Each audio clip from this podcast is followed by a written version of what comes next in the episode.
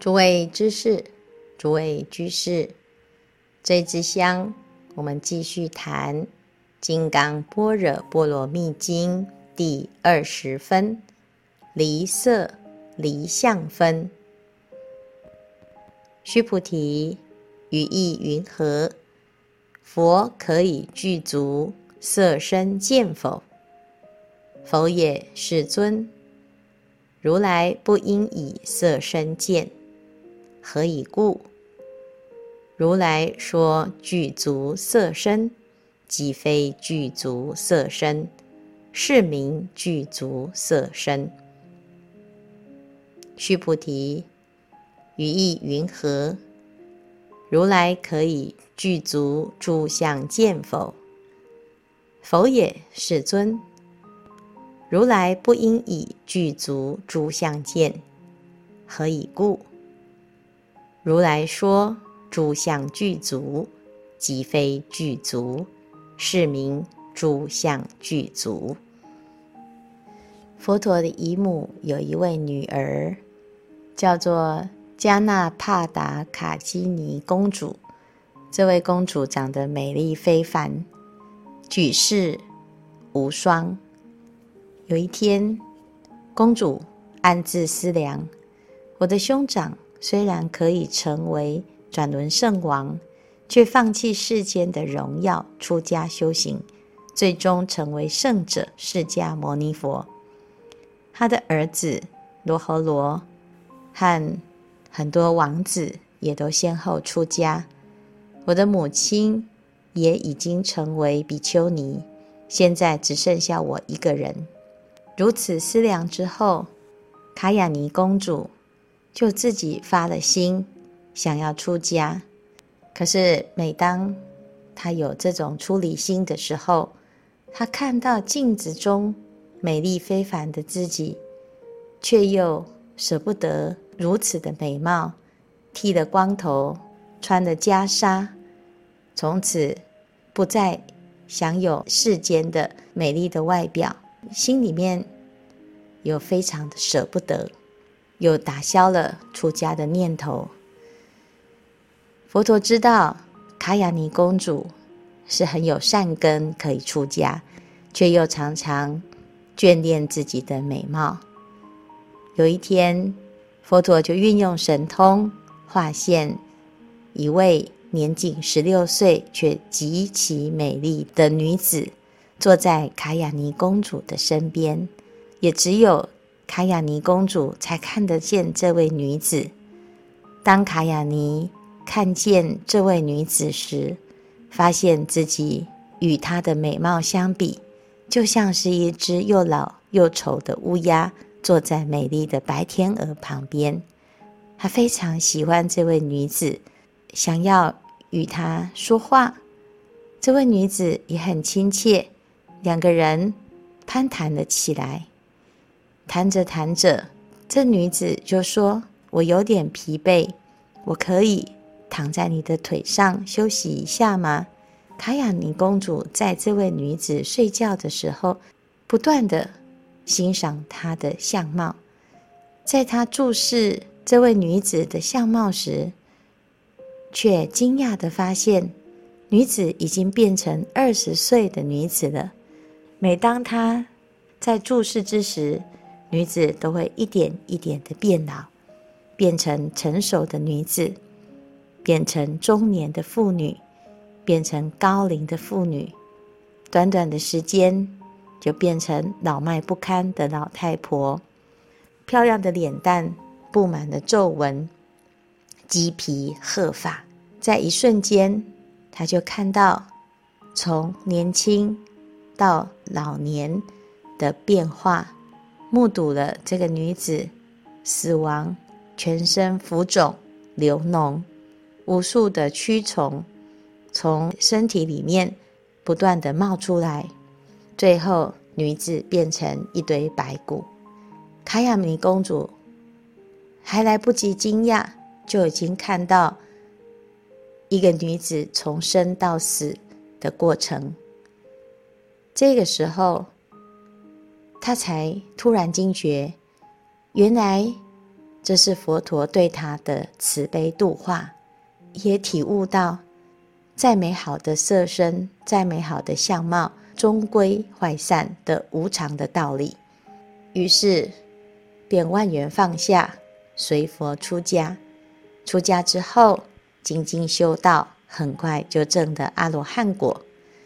凡夫的五蕴色身是无常败坏之身。虽然我们能够认识这件事情，但是大部分的人都还是执着于自己的年轻貌美，想要追求青春永驻。在这里，佛陀就问须菩提：“寓意云何？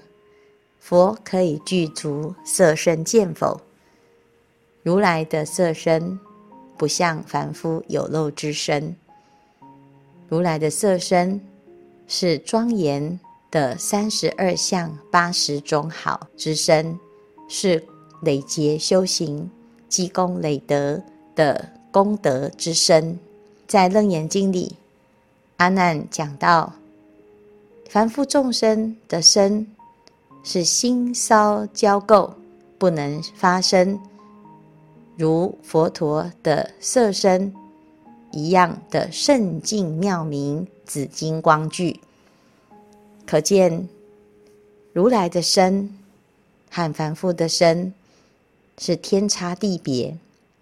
但是在这里，佛陀说，纵使是如来的功德之身，圆满的三十二相八十种好的美妙之身，依然不能够着相，不能够执着。要知道。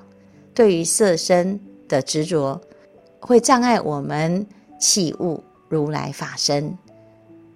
须菩提回答：“世尊，如来不应以色身见，不能用色身来见如来。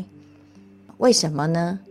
因为如来说具足色身，即非具足色身，是名具足色身。”这个色身是一个相，那前面讲凡所有相皆是虚妄，所以现在看到的三十二相、八十种好的报身，即是空性，无有自性，当体即空，所以即非具足色身。当我们明白空性的道理呢，这才是真的名为具足色身。那简单来说，就是即空、即假、即中，三谛圆融的道理，在《金刚经》里不断反复的开导。再进一步呢，佛陀又在说：如来可以具足诸相见否？须菩提回答：不只是色身，乃至于诸相也。不应以具足诸相见，所以凡所有相皆是虚妄，包括色身之相，包括所有一切万法之相。凡夫众生执着的相是色声香味触法五欲六尘之相。唐朝有一位比丘尼叫做玄机，常年习定于大日山的石窟之中。一日忽然悟道，法性湛然，本无去处，厌喧趋吉，岂为达道？于是决定去参访雪峰禅师。雪峰禅师见到他，就问。什么处来？玄机比丘尼说：“大日山来。”雪峰禅师问：“日出了没？”玄机师回答：“若日出，则融却雪峰。”雪峰继续问：“汝名什么？你叫什么名字？”玄机回答：“玄机。”雪峰。给了一个禅机，日知多少？既然名字叫做玄机，玄机又是织布机的意思，所以雪峰禅师话中有话，就问他：一日能织多少布呢？意思就是你已经参悟到几分了呢？玄机回答：寸丝不挂。意思就是他已经到了了无挂碍，对一切的万物一丝一毫都无所牵挂。玄机说完，便礼拜雪峰禅师，顶礼离开。才走三五步，雪峰突然说：“袈裟的脚拖地了。”玄机一听，马上回头看他的袈裟。雪峰马上说：“好个寸丝不挂！你真的一点都无所挂碍了吗？才说你的袈裟着地，袈裟拖到地，你就这么的在意？你是真的一丝不挂了吗？”广钦老和尚说：“只要还贪恋娑婆世界的一根草。”就一定还会再来轮回，有一些些，就还有一些些。凡夫众生执着的相，不外乎是色、声、香、味、触、法五欲六尘之相。修行人已经摒除了五欲六尘，不执着有为法之相，但是却容易对于诸法空相产生执取，所以连空相都不执着，才是真正的器物诸法实相之理。佛陀常常呵斥声闻人成空至极，焦牙败种，不发菩提心，就是对于这个空相。的法执未除，还是不得自在。哦，所以在这边呢，我们就谈到诸相，连对于相都要能够正确的了知。须菩提讲，如来说诸相具足，即非具足，是名诸相具足。一般凡夫的着相是不生枚举。啊，修学《金刚经》的修行人，不只是对于粗的五欲六尘能够看破，能够觉察到自己的执念，慢慢的破除，甚至于连诸法空相都能够彻底的了知。唐朝宣宗皇帝年少时很聪明。喜欢结家夫坐，在武宗即位之后，因为宫廷中的斗争，所以他就潜遁到香严智贤禅师的寺庙中，作为沙弥。后来就到延官禅师之处做书记。那个时候，黄檗希运禅师担任。寺院的首座和尚，有一天，黄檗正在大殿礼佛，沙弥见到就问：“不着佛求，不着法求，不着僧求，用礼何为？”大师，您不是不执着吗？不执着佛，不着执着法，不执着僧，那为什么还要礼佛呢？是不是表示你心中还是有所求啊？黄檗希运禅师听到了他的问话，当下赏他一巴掌，回答：不着佛求，不着法求，不着僧求，常理如是事。沙弥就问：用理何为？既然已经不求了。那何必需要礼佛？黄檗又再赏他一巴掌。沙弥愤愤然说：“太粗生，就是你太粗鲁了。”黄檗禅师又赏他一巴掌，就说：“这里是什么所在？说粗说细。好，可惜沙弥呀，他还不能会意，不执着一切法，不表示我们不行一切法。悟到诸法空相之理是不着相，但是我们还是要在日常生活当中。”运用自在，该做什么就要做什么，应对进退都要能够如理如法。所以，我们说悟到心的人不执着，不表示你要离经叛道。有很多人为了表示自己的不执着，结果任意妄为，自己说啊，我是不拘礼法。变成没有礼貌，也变成目中无人。自在跟自大常常是一念之间。那既然我们执不执着，为什么不能够不执着不执着呢？那表示我们对于不执着也产生了执着。契悟空性不是什么都不做，而是什么都能够。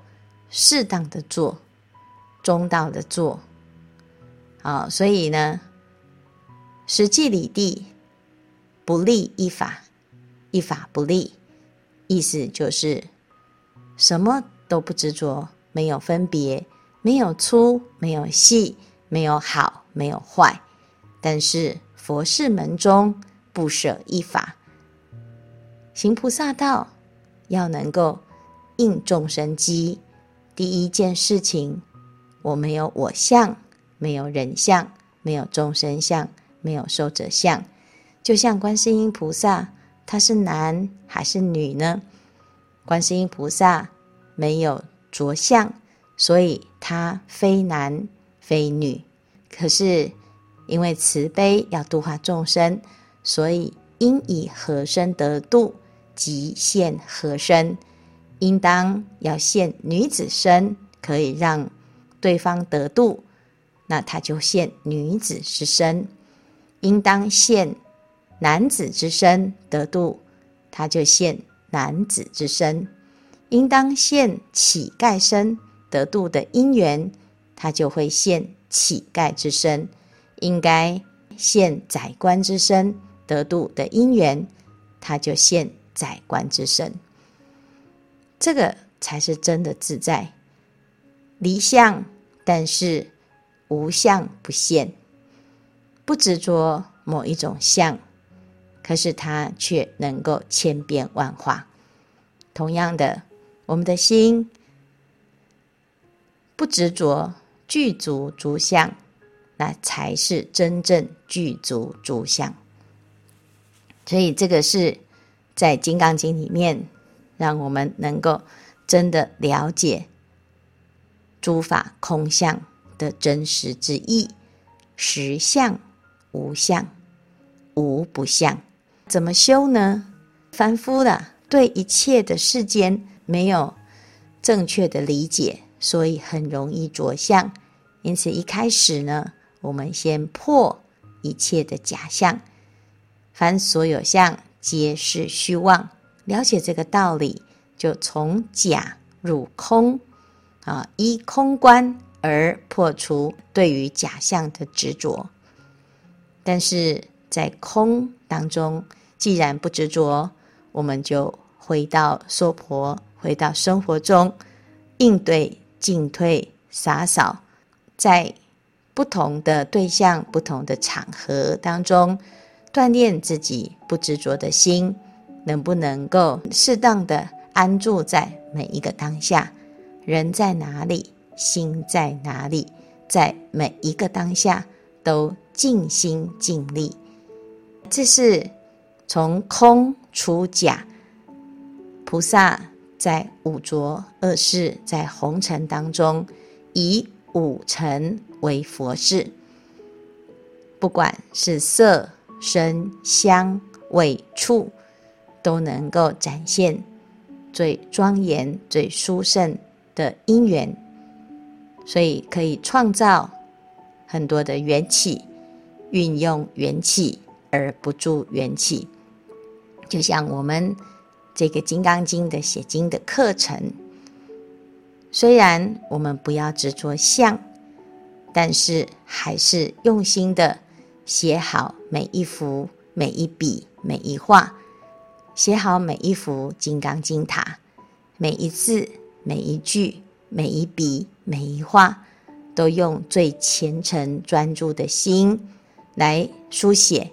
当我们能够尽心尽力的完成这一幅金塔，又知道这一切都是自己的发心，也是自己的本分，所以最后呢，不住空，不住假，而回归到中道第一义谛的这一念心。所以写经是借写经来练心，写了这幅作品。代表的是我们的心，我们最后呢，用自己写经的这一段生命过程来供养一切的众生，所以把功德，把这一些用功的这一段因缘殊胜的功德效应，有回向，回向给一切的众生，希望自己一点一滴的虔诚供养，能够转化。世间众生的无明黑暗，那么我们的这一个发心呢，就会像虚空一般，遍一切处。所以这个地方呢，就在讲，如果我们能够了解诸相具足即非具足的道理，那么就真的了解诸相具足的道理了。这是。这一分叫离色离相分，离色指的是离色身，离具足色身；离相就是不只是离色身，连一切相都离。重点就在于“离”这个字。那怎么离呢？陶渊明讲。结庐在人境，而无车马喧。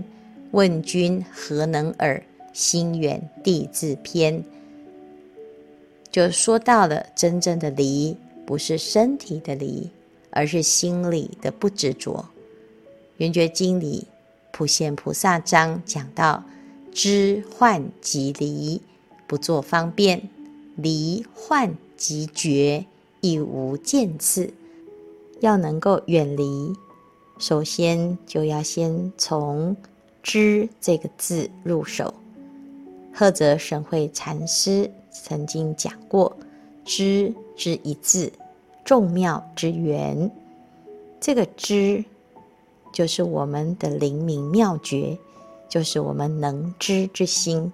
善用这个“知”，我们就能够很好的远离这一切的。执着。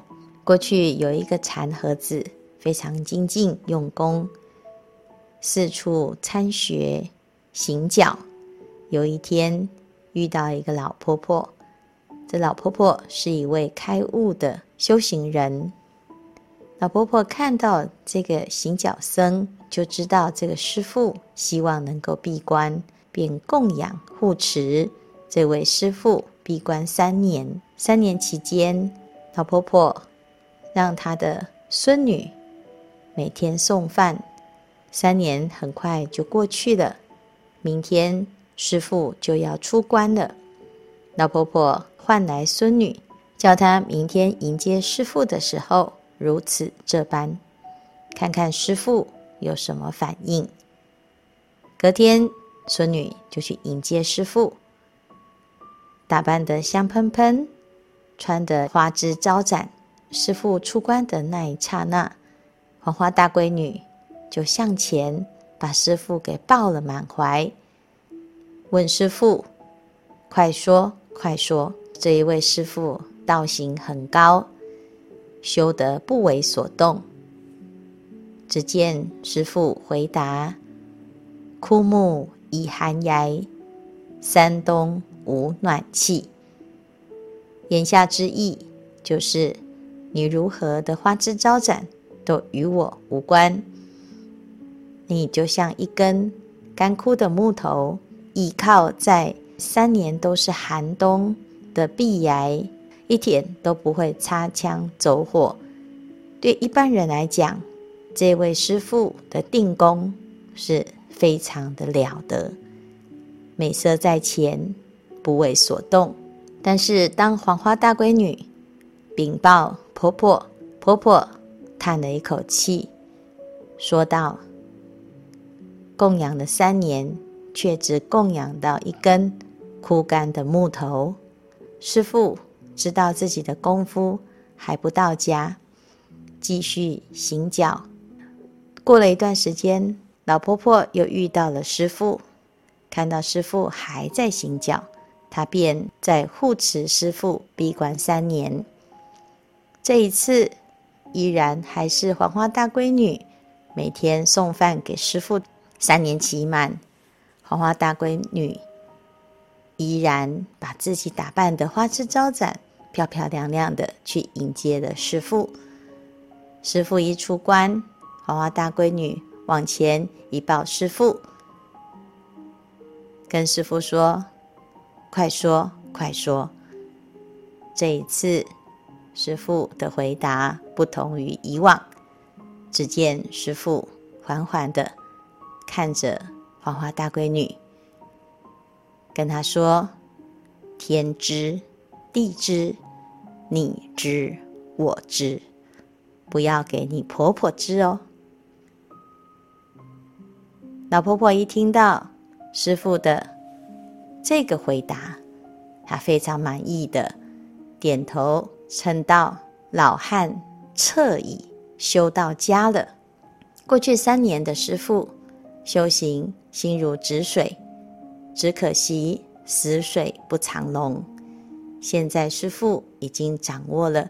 能知能觉的心，清清楚楚、明明白白，在黄花大闺女抱着师父的当下，的确只有你知我知，没有来报的婆婆，她永远不得而知。修行这条路，如人饮水，冷暖自知，只有自己能够承担自己当前的这一念觉知。当我们明明白白的，在每一个当下都清清楚楚、了了常知，自然就会远离一切虚妄之相，而不染着。当我们了解凡所有相皆是虚妄，知道这一切是虚妄，是如梦如幻、如泡如影。你就已经开始远离。《华严经》里讲到，菩萨的心犹如莲花不着水，亦如日月不住空。我们就像菩萨一样，在这个红尘当中，每天都不离开红尘的点点滴滴。那如何能够离呢？只要我们能够向菩萨学习，犹如莲花不着水，如莲花一般出淤泥而不染，保持不染污的心，自然在生活中，你就可以处理，面对一切复杂的人事物，你的心永远不受染污。那慢慢的练习久了。你就会知道，自己的清净心时时都存在，只是我们很少去护念它。啊，当我们常常练习，随时随地都保持不染污的心，那你自然不离而离了。那这才是真正的离。啊，也是《金刚经》在这个时代。也是我们受持读诵《金刚经》非常重要的价值，让我们能够保持如莲花一般的发心，可以在这个世间而不染尘。时间不多，我们要多把握，好好的静下心来，写经念心，保持当下无念、无住、无为，当下的清净，当下受持，当下发心。那么，只要直下承担，我们自然就能够。明白自己的真心。今天的开示至此功德圆满，阿弥陀佛。